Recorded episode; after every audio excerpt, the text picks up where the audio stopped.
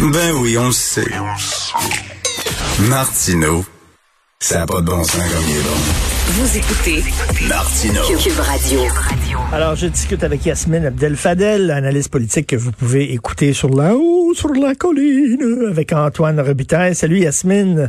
Bonjour Richard. Écoute, chère Yasmine, tu la, la réponse à la question que tu posais hier, parce qu'hier, on parlait de la grève au port de Montréal, la loi spéciale, et là, tu dis, j'ai très hâte de voir comment va voter le bloc, parce que d'un côté, le bloc est très à gauche, donc il serait contre les lois spéciales pour le syndicat, mais de l'autre côté, euh, les intérêts économiques du Québec sont en jeu, donc le bloc, faut qu'il tienne compte des intérêts économiques du Québec. Et là, tu te demandais, le 25 sous va tomber de Ben on le sait aujourd'hui. On le sait aujourd'hui, euh, tu disais, on se posait la question hier, puis la réponse euh, est on ne peut plus claire. Yves-François Blanchet et le Bloc vont voter contre la loi spéciale euh, qui vise à mettre fin au débrayage au port de Montréal. Puis, je sais pas si tu as vu son point de presse hier, mais il propose au premier ministre Trudeau d'appeler la partie patronale, puis de leur dire de renoncer finalement au quart de travail imposé, puis d'appeler les syndicats, puis de leur dire de renoncer à leur droit de grève. Mais euh, il dit c'est irresponsable que de prendre en otage finalement le port de Montréal comme ça et de le bloquer. Mais c'est un peu ironique, tu sais, il, ben oui. il, décide de voter contre contre le retour. Mais tu sais, c'est parce qu'en même temps, quand tu regardes ça, les gens sont très, très bien payés. Là. C'est quoi, 75 dollars? là?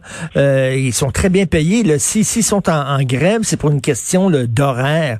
Là, tu dis vraiment, c'est-tu vraiment prioritaire? C'est-tu si important que ça? On est en période de pandémie. Comme tu le disais hier, il y a des commerçants qui attendent d'avoir euh, leurs produits pour les vendre. Déjà que c'est très difficile ces temps-ci pour les commerçants. Là, on est pris en otage carrément par ces gens-là. Et là, le bloc qui penche du côté du... C'est vraiment c'est vraiment l'économie du Québec qui est prise en otage avec le port de Montréal qui est mis sur pause. Mais tu sais, Richard, là, ce qui est, ce qui est drôle là-dedans, c'est que le gouvernement du Québec, il a demandé à la ministre Tassi, la ministre fédérale, de mettre fin au conflit de travail avec une loi spéciale puis d'intervenir. Donc, le bloc va à l'encontre de ce que le gouvernement du Québec a demandé. Puis ça, c'est très important à noter. Là. sais, pour renaître de ces cendres, là, on se rappelle que le bloc s'est beaucoup collé à la CAQ et s'est fait le défenseur mmh. fédéral des positions caquistes. C'est une des premières fois que le bloc ne s'aligne pas euh, sur une demande du gouvernement caquiste. On, on, se disait là un peu à la blague avant que le bloc c'est euh, la succursale du PQ à ben Ottawa.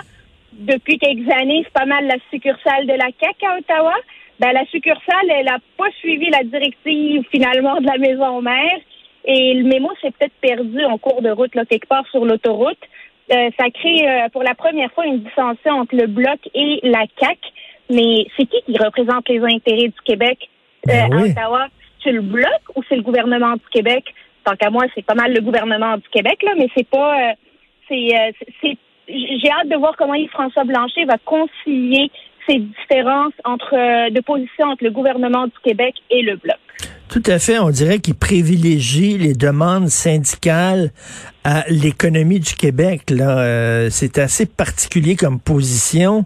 Euh, je sais bien qu'aucun gouvernement n'aime ça les lois spéciales. Imposer une loi spéciale pour régler un conflit, pour mettre fin à une grève, il y a personne qui aime ça, qui aime ça faire ça. Mais on est dans une situation particulière avec la pandémie. Là, il me semble que ça, ça se comprend. Tu sais. On n'aime pas plus, euh, on n'aime pas plus la gouvernance par euh, par décret puis euh, l'état d'urgence. Mais c'est quoi? On est en pandémie, troisième vague. On sait que l'économie puis les PME en ont en ont arraché dans les derniers mois.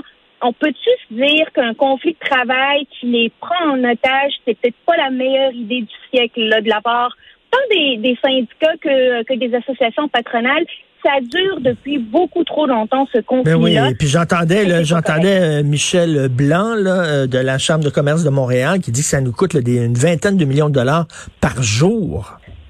C'est énorme. Et on, on, demande au gouvernement d'injecter de l'argent pour les entreprises, pour les aider à passer à travers cette période difficile.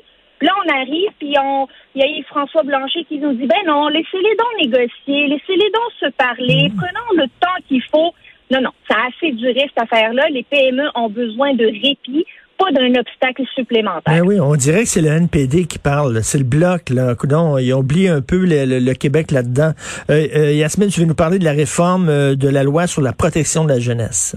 Oui, c'est un sujet qui est important. on se rappelle de la petite fille de Granby, là, puis son décès, malheureusement, ben, il a mis en lumière toute l'incapacité de notre système de protection de la jeunesse. On, on s'est rendu compte qu'il était dépassé, qu'il était défaillant, que les ressources étaient débordées. Puis le gouvernement, dans la foulée, euh, il a mis sur pied la commission Laurent, présidée par euh, Régine Laurent, qu'on connaît. Et eux, ils avaient comme mandat, finalement, d'enquêter et de proposer des recommandations sur comment on peut mieux protéger nos enfants, finalement, au Québec, comment on peut réformer tout le système de, de, la protection de la jeunesse. Puis la commission Laurent, elle va rendre public son, son rapport lundi, puis elle va le fournir au gouvernement dès vendredi mais on, a déjà des, quelques recommandations qui ont euh, euh, qui ont fuité entre guillemets, euh, notamment prioriser le maintien de l'enfant. en fait, prioriser le bien-être de l'enfant. Tu me dirais, ben voyons donc, j'espère, mais c'est parce que jusqu'à date, c'est le maintien dans sa famille biologique qui était priorisé. C'était notamment le cas de la petite fille de Granby avec les résultats funestes qu'on connaît. Mais le gouvernement je dois leur dire, ils se sont pas traînés les pattes dans ce euh, dans ce euh, dossier-là. Ils sont déjà prêts à réformer la loi sur la protection de la jeunesse. Euh, ils ont déjà procédé à la nomination d'une sous-ministre exclusivement dédiée à la question de la protection de la jeunesse. Ça, c'est, c'est une sorte de docteur Arruda là, pour, pour la jeunesse.